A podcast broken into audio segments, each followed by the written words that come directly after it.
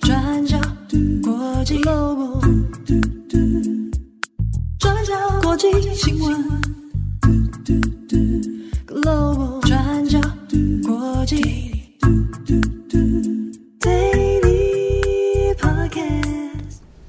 Hello，大家好，欢迎收听 UDN Global 转角国际 Daily Podcast 新闻，我是编辑七号，我是编辑木仪。今天是二零二三年九月二十二号星期五。呃，李木仪你在笑什么笑？让我们隆重的祝福七号 生日快乐！你这算不算公器私用啊？啊，而且大家会想说，是不是七号故意要这样子？没有，嗯，我这个人很低调，哦，你很低调，对，啊，还是我们剪掉？没关系啊，放着 OK 啦。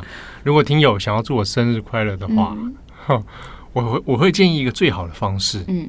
就你先去我们的转角国际的网站，嗯，随便找一篇文章点进去，啊，仔细阅读。哎，要不要读？我觉得都 OK。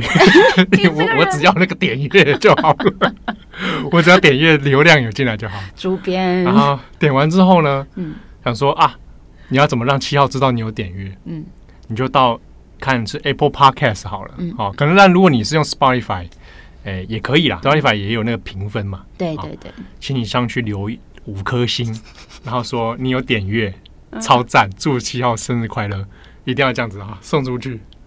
你的这个、哦，这就是我最好的生日礼物哦。对，这个 你好心机哦。怎么会？怎么会？我跟你讲，这还很实际。OK，不然大家最近新闻很多人都在讨论嘛。嗯，说啊，之前不是有人看那个席兰的影片？对啊，说啊，这个好像对于这个台湾媒体有一些各种想法，对不对？那我看到有一些。这个网友跟听众在网络上面，其实也很感谢他们，还会提到说啊，大家可以去看转角国际这样，这不是我这不是我瞎掰的，这是真的有。那但我还说啊，就是如果你们不去点那个网站的话，我们会很惨，我们迟早还是要完蛋的。对啊，好不好？谢谢大家。点进去，然后仔细阅读。看我多多卑微，刚刚双手都还合十。对对对，我刚刚想说你这个手势是怎么一回事？好。OK，今天九月二十二号，那是处女座的最后一天，明天就是天秤座了啊。那我们今天要来谈几则重大的国际新闻，呃，会分两则啦，主要是两则哦，一个是关于南韩的李在明啊，第二个我还是来看一下日本的吉卜力啊。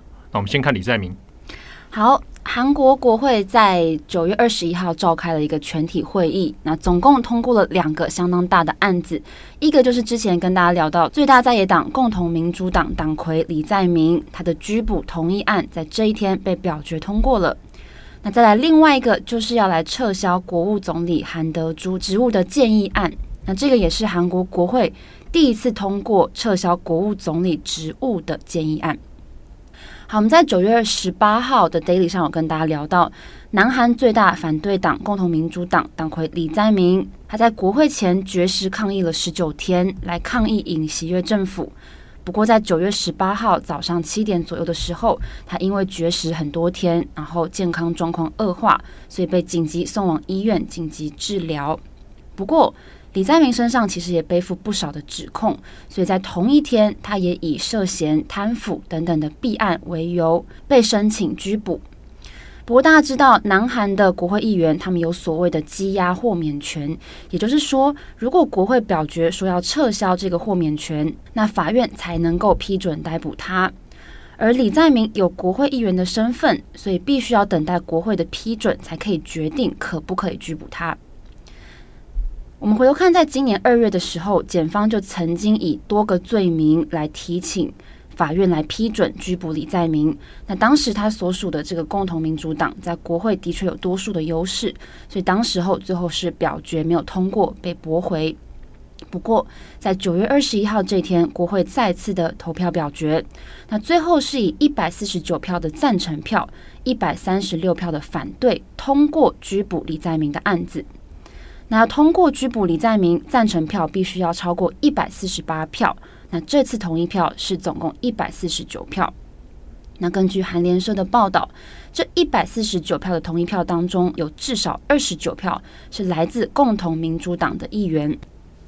那李在明的拘捕案被国会通过之后，共同民主党的国会党团高层干部在二十一号也集体请辞了，表示说要对国会同意拘捕案来负责。发言人李素勇他就说，原本党的高层干部在党内有呼吁议员要来投反对票，不过最后结果竟然是让这个拘捕案还是通过了。那党的高层干部必须要辞职来以示负责。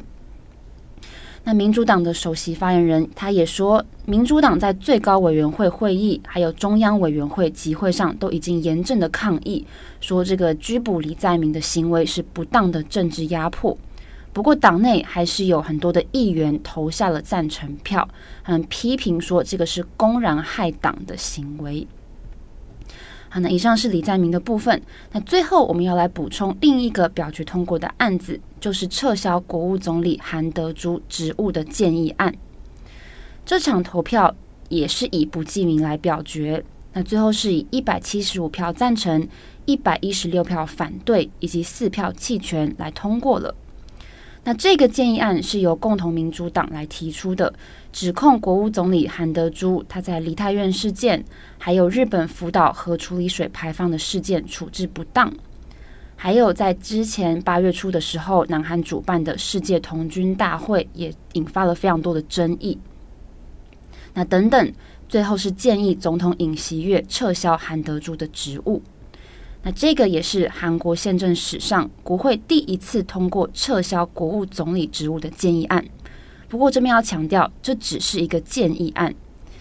大家知道，南韩的宪政体制是总统制，是立法、行政还有司法三权分立。那这个国务总理他是总统任命的，是内阁的最高行政首长。不过国会没有办法对他提出不信任动议，只能提出解职的建议。那这个建议案，它没有强制的约束力，通过之后，总统尹锡悦他也必须要亲自来批准。所以现在外界都认为说，通过这件事情只是一种象征意义，大过于实质意义。那除了国务总理之外，尹锡悦他上任之后，也有经历过两次针对内阁成员的撤职建议案，一个就是外交部长朴正，一个是行政安全部长李祥敏。而这两次呢，尹锡悦也都没有接受，所以两个人到现在还是在任职当中。好的，那以上是这次南韩全体会议。好，下一则新闻，我们来看一下全球知名的动画公司吉卜力啊，宫崎骏的吉卜力。那吉卜力呢，在二十一号的时候有一个重大的经营方针的宣布哦，就是呢，未来吉卜力它会被日本电视台啊来收购。那之后会变成日本电视台的子公司，啊，它会先从现在的吉卜力工作室变成了日本电视台的子公司哦。那日本电视台哦，就是日本テレビ，它本身就是一个呃跨领域的集团啊，它涉入到包含呃电视之外呢，还有各种的这个商业啊，然后还有甚至游戏哈都有。那长久以来呢，其实日本电视台跟吉卜力之间的关系就一直蛮好的。 啊包含像是以前他也他们也有投资过吉卜力的电影，比如说《魔女宅急便》啊，他当初就是日本电视台也有参与投资哦。那以及是呃这个《风之谷》啊，当时一九八五年的时候呢，在电视播出，那那时就是在日本电视台，所以我们看到后来这个呃全国放送电视放送的时候啊，都是由日本电视台，所以那个《天空之城》。发生集体大家在 Twitter 上面一起念那个毁灭咒语的时候啊，那也通常这都是因为在日本电视台放送的关系哦。长久以来，其实双方关系一直不错，只是外界会好奇是，诶，那为什么会在这个时机点哦，那要宣布这样的未来走向啊？目前计划是十月六号的时候会完成这个收购，那他呢，日本电视台会购买吉卜力的股票啊，百分之四十二点三。未来呢，收购之后，这个子公司的社长啊，那也会换成日本电视放送网的人哦，福田博之啊来担任。那宫崎骏，还有现在的制作人铃木敏夫，那还有宫崎骏的儿子宫崎吾朗啊，他们之后还是会担任董事。那这样的原则呢，基本上是说，让经营管理由日本电视台来负责，那吉卜力可以更加专注在动画的制作上面。那这个是理想上他们的做法。那在昨天的记者会上面呢，当然就有问到这个制作人铃木敏夫哦，讲到说，那吉卜力这一这这个决定啊，其实蛮重大的，因为可能外界的想象是应该会由宫崎骏来寻找一个接班人啊，那来继续来营运这一个吉卜力工作室哦。那可能大家会直觉想到是那他的儿子宫崎吾朗。好，那但是这个说法呢，其实在昨天的记者会上面，铃木敏夫也有讲。首先是关于这个后继者的问题，第一个是因为宫崎骏自己已经八十二岁，那铃木敏夫自己七十五岁了。铃木自己的说法是说，我们到这个年龄哦，已经是这种日本这种老害啊，就是已经变成大家口中讲的这种老害哦，就是有有高年龄，然后又站在那个地方啊，好像对大家都很有意见这样子啊，那会觉得说这个对工作室的未来可能不是那么好。那其实呢，也有当然去跟宫崎吾郎去谈论哦，讨论说那是不是由你来接班呢？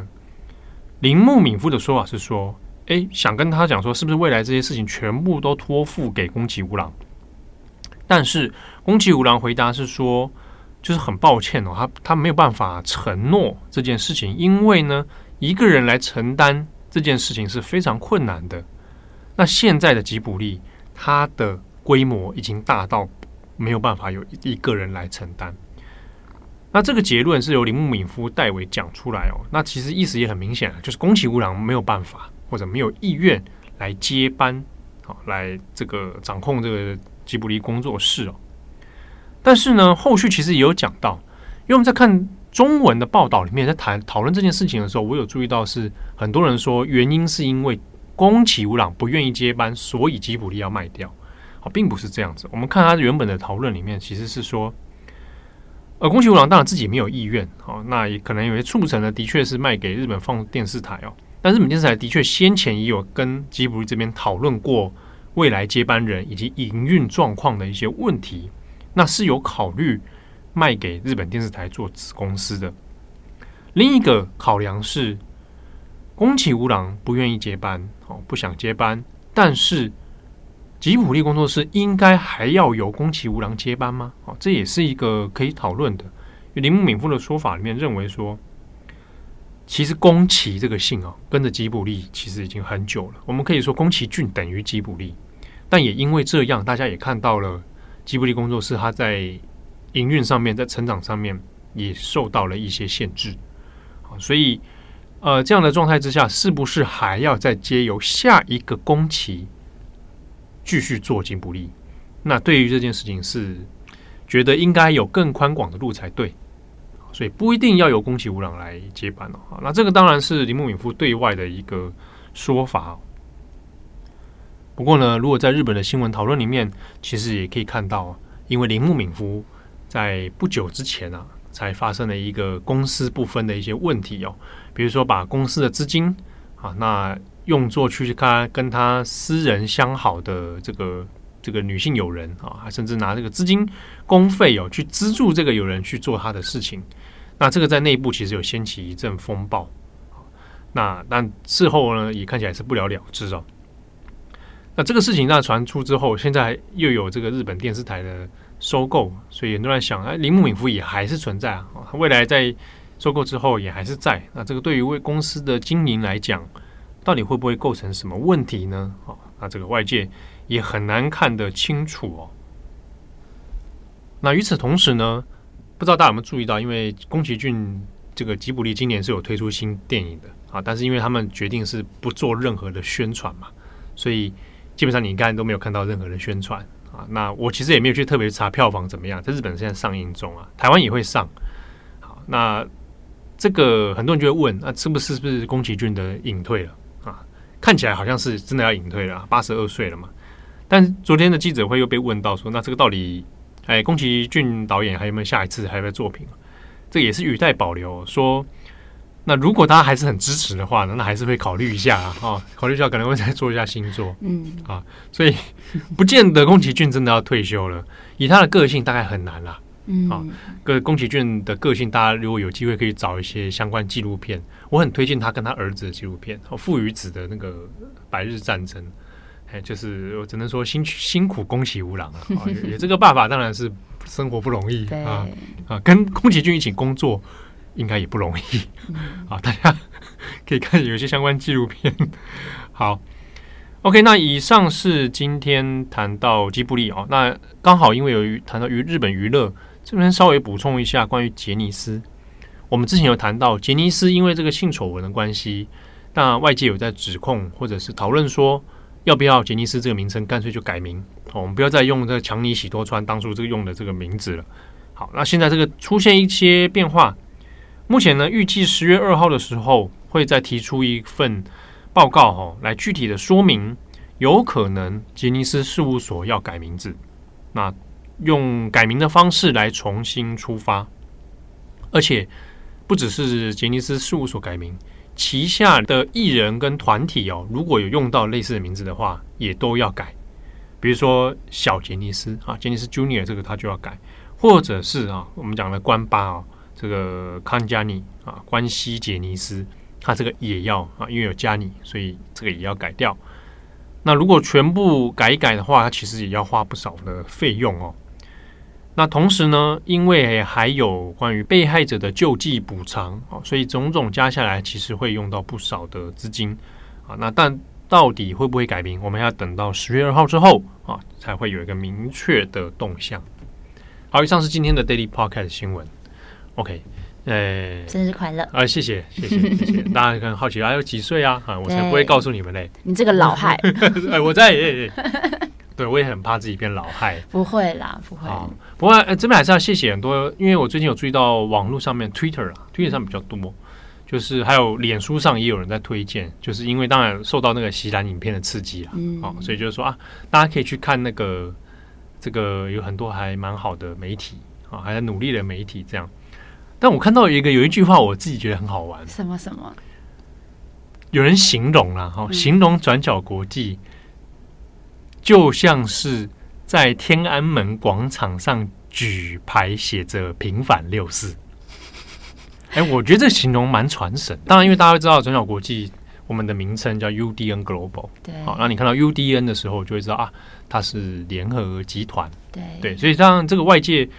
这个对我们来说是老问题啦，就 是我们网站开着到现在五哎几年八年了，这这个以前长早期好几年前的时候都会被一直问，可以理解了。对对对对对，那其实大概大概常听的听友，或者是有常读我们文章的人，或者是看到我们作者群 的人，大概都知道这个中间的奥妙之处。对对对，那当然我们又没有办法这个否认，他就的确我们是 UDN 集团的。旗下的子产品，对，但是也跟大家说，这过去我们也回答过好几次，就是是公司的子产品没有错，但是我们的编采是独立的，对。对，所以我们的编辑啊、作者啊、哦内容啊，是由我们自己的编辑团队哦自行来做编辑跟采写，对，所以呢。基本上就是一个独立的团体啦。嗯嗯，嗯，所以 有看到有网友说，像在天安门广场举牌平反六四，还蛮传神，蛮传神的，蛮传神。那那意思不是意味着我等一下要被逮捕吗？哎、欸，不要不要不要。对呀、啊，那当然，我觉得我是觉得，呃，这是不容易的啦。嗯，哦，就是要维持品牌的内容，啊，维持品牌的一些专业意识，啊，那是有观念的来去做这些事情。它本身是不容易的，那其实也是过去好几任的编辑啊，包含前主编郑红啊，好，我们前前面好几位编辑共同努力的成果。对，好，那到现在就是，哎、欸，我看到有人会因为一些讨论新闻环境的时候来推荐转角国际，我自己看了都很感谢。嗯，就是 仍然还是有人哎、欸、支持我们。对，对啊，这个事情我对我来说是很重要的事，因为很多人想说，哎，你看你们。啊！你们都在讲什么？台湾没有好媒体啊！你们都没有去看啊，都没有去点阅呀。对啊，但对我来讲，我会觉得点阅这件事情它不是单方面，就是我做了好的内容，然后跟大家抱怨说你们都不来看。哦，这个这个我会觉得这样有点 不是那么好，因为我们网站的成立啊，包含是我们做 Podcast，它是一个双向的事情。对，我们今天写的文章，或者我们今天做的 Podcast，如果没有人读。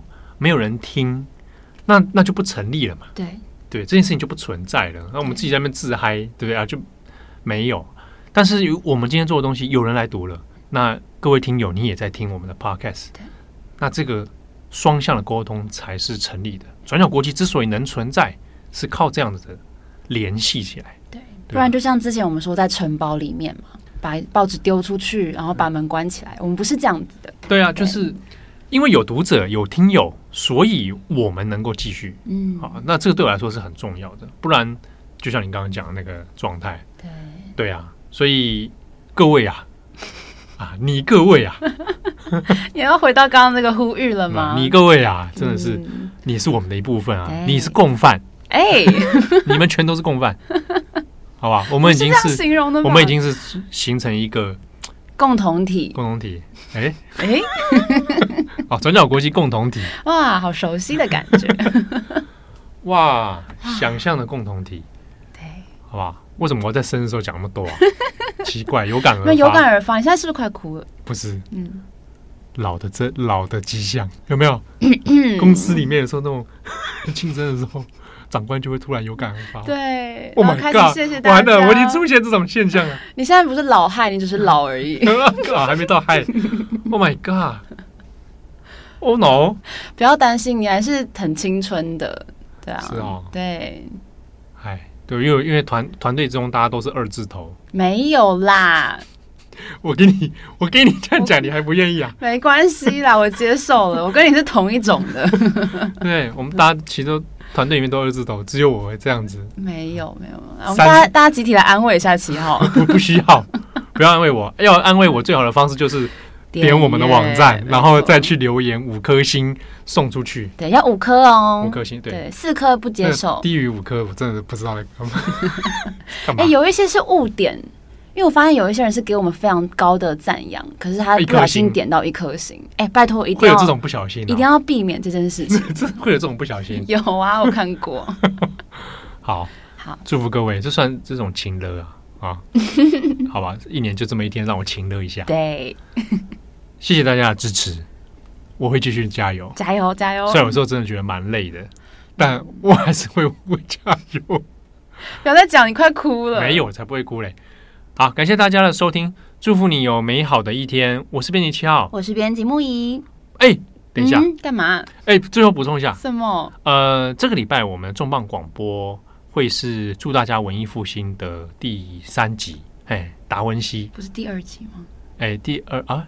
上次是零跟一，然后现在是零一二哦，第二集啊哦，拍谁拍谁？好，你这个老，嗯，达文西的下一集《最后的晚餐》。对，那另外是中广广播，我们在昨天有上线了一个编辑插播，嗯，讲的是立陶宛。好，那立陶宛为什么这么挺台湾？我们访问的呢，就是专栏作者黄哲翰。黄哲翰因为前阵子我们本来一起做转角游乐器嘛，对啊，大家都很忙啊，那一部分当然是因为哲翰他去立陶宛访问。啊，那有带回他第一手的观察，跟他跟当地的政治人物、议员、国会议员交流，得到了一些意见，非常精彩，而且是独家的。啊，这个大家可以来听哦。为什么立陶宛要支持台湾？那以及立陶宛作为一个小国，它背后的一些战略思考是什么？非常精彩。那今天网站上应该也会做一个补充的网站版说明啊，欢迎大家一起来看。好。这个结束了，结束了哈，我们下礼拜见喽。OK 哟，拜拜，拜拜。